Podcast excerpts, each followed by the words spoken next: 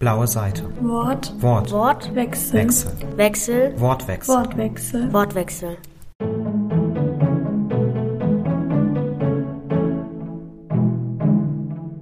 Ja, mein Name ist Peter Maffei. Ich freue mich, dass ich bei euch bin. Bei eurem Podcast. Wortwechsel heißt er. Ja, Und dann legen wir los, oder? genau. Also äh, willkommen bei einer neuen Folge Wortwechsel. Ich bin hier mit Nina. Hallo. Und Peter Maffei heute und ich bin Noah. Und ja, wir haben einfach ein paar Fragen vorbereitet. Na, dann los. Ähm, in ihrem Buch über Anouk reist Anouk im Schlaf ja in ganz viele andere Welten. Äh, zum Beispiel ein Schloss, eine Eissporthalle und noch viele andere Orte. Ähm, von dort bringt sie sich ja Gegenstände mit oder bekommt Gegenstände Ganz genau. Ähm, träumen sie auch selbst sehr lebhaft und bringen sich auch im Grunde genommen Dinge von dort mit. Also vielleicht im metaphorischen Sinne. Also, äh, Anouk bringt ja anfassbare Gegenstände mit. Ja, das sind kleine Geschenke, die sie erhält und die beweisen, dass sie nicht geträumt hat. Denn die Mutter behauptet ja morgens, wenn sie Anouk weck, äh, weckt und Anouk dann ganz aufgeregt erzählt, wo sie überall war, behauptet, dass sie träumt. Und, äh, und dann sagt Herr Anouk, Moment mal, wenn das so wäre, warum habe ich dann plötzlich diesen Gegenstand in der Hand? Ja? Diese Form von Träumen habe ich nicht. Also ich habe ja noch nie erlebt, dass ich aus irgendeinem Traum irgendwas mitgebracht habe, was ich in der Hand hätte halten können. Ja. Was ich aber mitbringe aus einem Traum, sind manchmal ähm, Fragen, warum ich mich im Traum mit welchen Themen auch immer auseinandergesetzt habe. Zumal dann, wenn es vorher keinen Bezug dazu gab. Ja.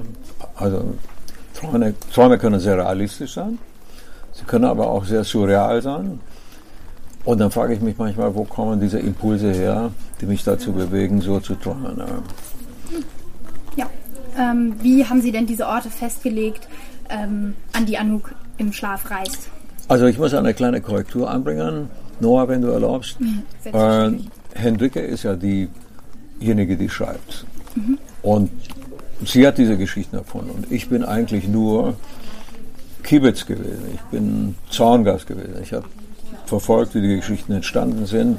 Wenn Hanuk irgendeine, äh, Henrike irgendeinen Ratschlag haben wollte oder sich unsicher war in irgendwelcher Hinsicht auch immer, dann hat sie gesagt, was ist denn deine Meinung dazu? Das habe ich dann versucht zu liefern.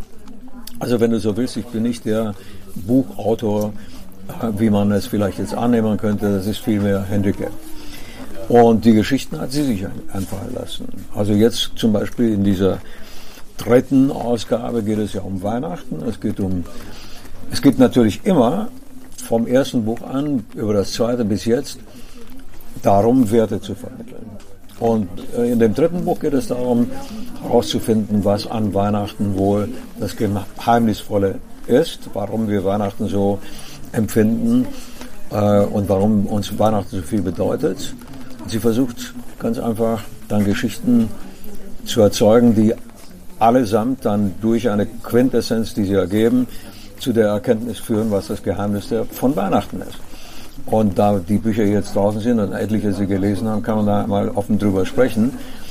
Äh, Anouk lernt ganz einfach, dass Weihnachten nicht deswegen so toll ist, weil man viele Geschenke bekommt, sondern weil man die Familie, weil die Familie dann zusammen sein kann. Weil es viele Familien gibt, die dieses Glück nicht haben, zusammen sein zu können. Denkt mal an die Vorkommnisse gerade jetzt durch die beiden Kriege, die wir erleben, was fürchterlich ist.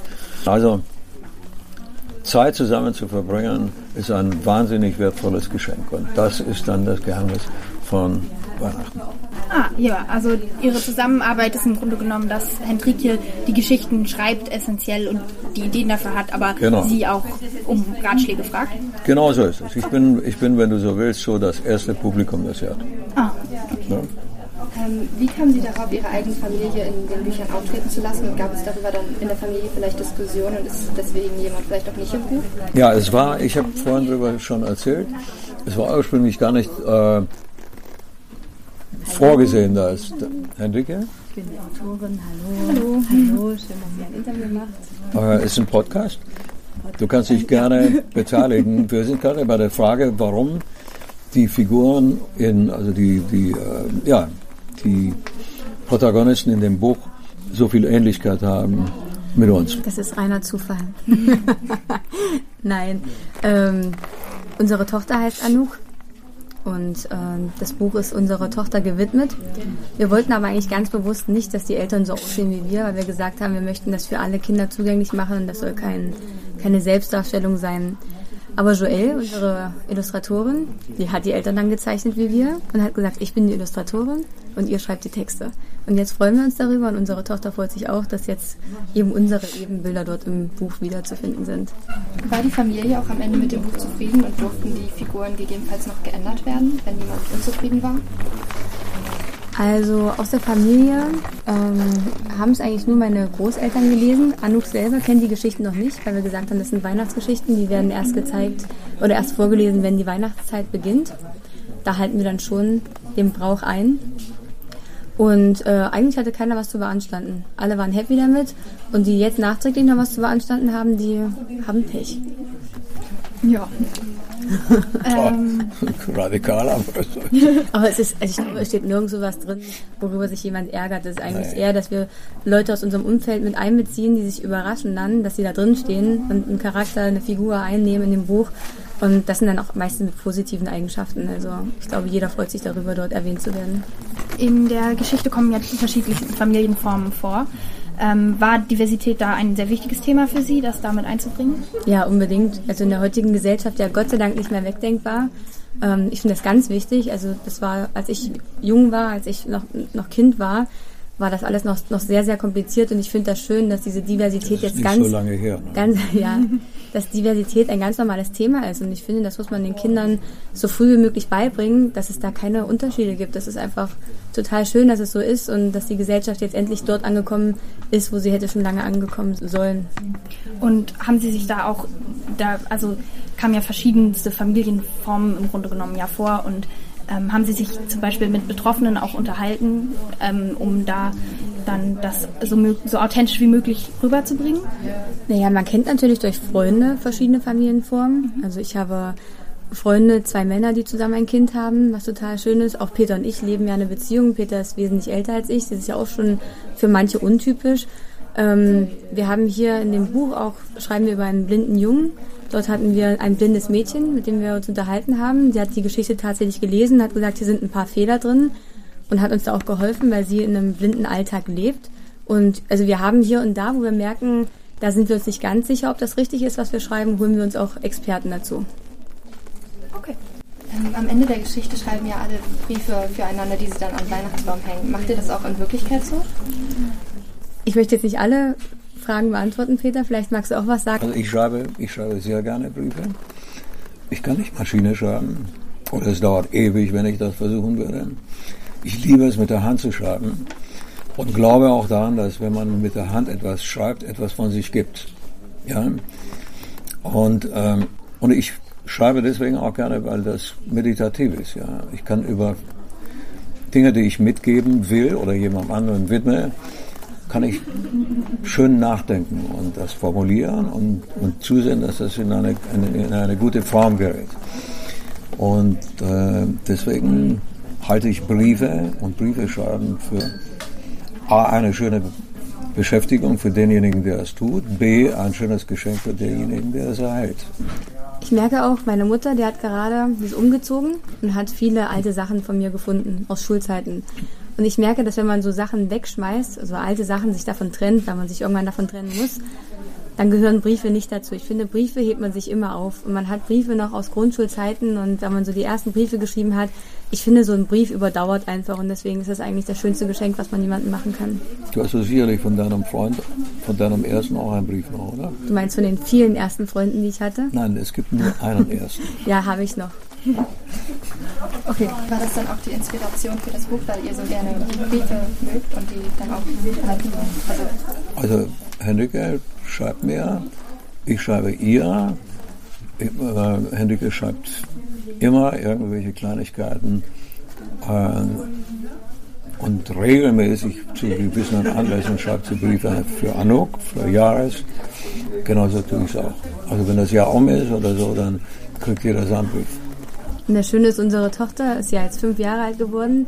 Die kann jetzt so die ersten Buchstaben, es sind noch nicht viele, aber sie kann Mama schreiben, Papa, Anouk und verbindet das mit Symbolen und tut jetzt immer so, als würde sie uns auch schon Briefe schreiben. Und das ist total schön, dass sie jetzt schon so eine Affinität dazu hat, weil wir die eben auch haben.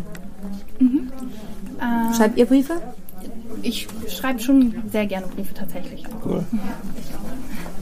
Ähm, wie kam es denn äh, zur Zusammenarbeit mit der Illustratorin, also Joelle? Kannten Sie die Illustratorin schon aus anderen Büchern? Die ist ja relativ bekannt und mhm. ähm, haben Sie sich selber das so vorgestellt, die Zusammenarbeit mit dieser Illustratorin oder wurde das vom Verlag vorgegeben? Also am Anfang war ja nie das Ziel, dieses Buch öffentlich zu machen. Es sollte ein Geschenk für unsere Tochter sein. Dann gab es aber Freunde und Familienmitglieder, die gesagt haben, macht das anderen auch zugänglich. Und dann brauchte man natürlich eine Illustratorin. Und wenn man schreibt, dann hat man eine bestimmte Illustration im Kopf. Man weiß, wie die Figur in etwa aussehen soll. Und dann habe ich gesucht nach verschiedenen Kinderillustrationen. Ich habe mich das erste Mal mit Kinderillustrationen überhaupt beschäftigt, weil das davor keine wirkliche Rolle für mich gespielt hat. Und mir hat immer wieder ein bestimmter Stil gefallen. Und immer wenn ich drauf geguckt habe, wer das illustriert hat, war Joel. Und dann habe ich gesagt, ich muss, also wenn ich ein Buch veröffentliche, dann muss Joel das illustriert haben. Und dann gibt es die Geschichte, die kennt mittlerweile schon jeder, der das Buch kennt. Äh, Joel hat keine Zeit gehabt, der hat ihr zweites Kind zur Welt gebracht, der hat gesagt, sorry, ich muss so viele Bücher machen, ich habe jetzt ein Kind, das ist wichtiger, ich habe keine Zeit dafür. Und dann habe ich ihr einen ganz langen Brief geschrieben und äh, dann hat sie gesagt, komm, jetzt schick das Manuskript und dann sind wir zusammengekommen und jetzt hat sich da eine ganz tolle Freundschaft entwickelt. Das ist sehr schön, da merkt man ja auch nochmal wieder diesen Aspekt mit den Briefen ja, eigentlich genau. auch. Tabeluga kommt ja häufig auch so in kleinen Illustrationen oder auch in ein, zwei Textstellen vor. Ähm, Sie haben ja schon viel für Kinder gemacht. Wo ist der Unterschied, wenn man einem Kind was vorliest oder vor einem großen Stadion dann Musik macht, so vom Gefühl her auch? Es gibt keinen großen Unterschied. Man muss sich in beiden Fällen anstrengen. Kinder sind sehr, sehr empfindsame Rezipienten. Also wenn denen etwas nicht gefällt, und sie sich anfangen zu langweilen, dann bohren sie in der Nase und einen Augenblick später wandern sie aus dem, aus dem Raum raus. Die zeigen also sehr deutlich, was sie von den Dingen, die sie mitbekommen, halten und das finde ich sehr toll. Und das macht es auch so spannend, man muss sich da wirklich Mühe geben. Kinder sind ein sehr anspruchsvolles Publikum, im Großen wie im Kleinen. Ja, dann danke, dass Sie sich die Zeit für uns genommen haben. Aber gerne. Sehr, sehr gerne. Na klar.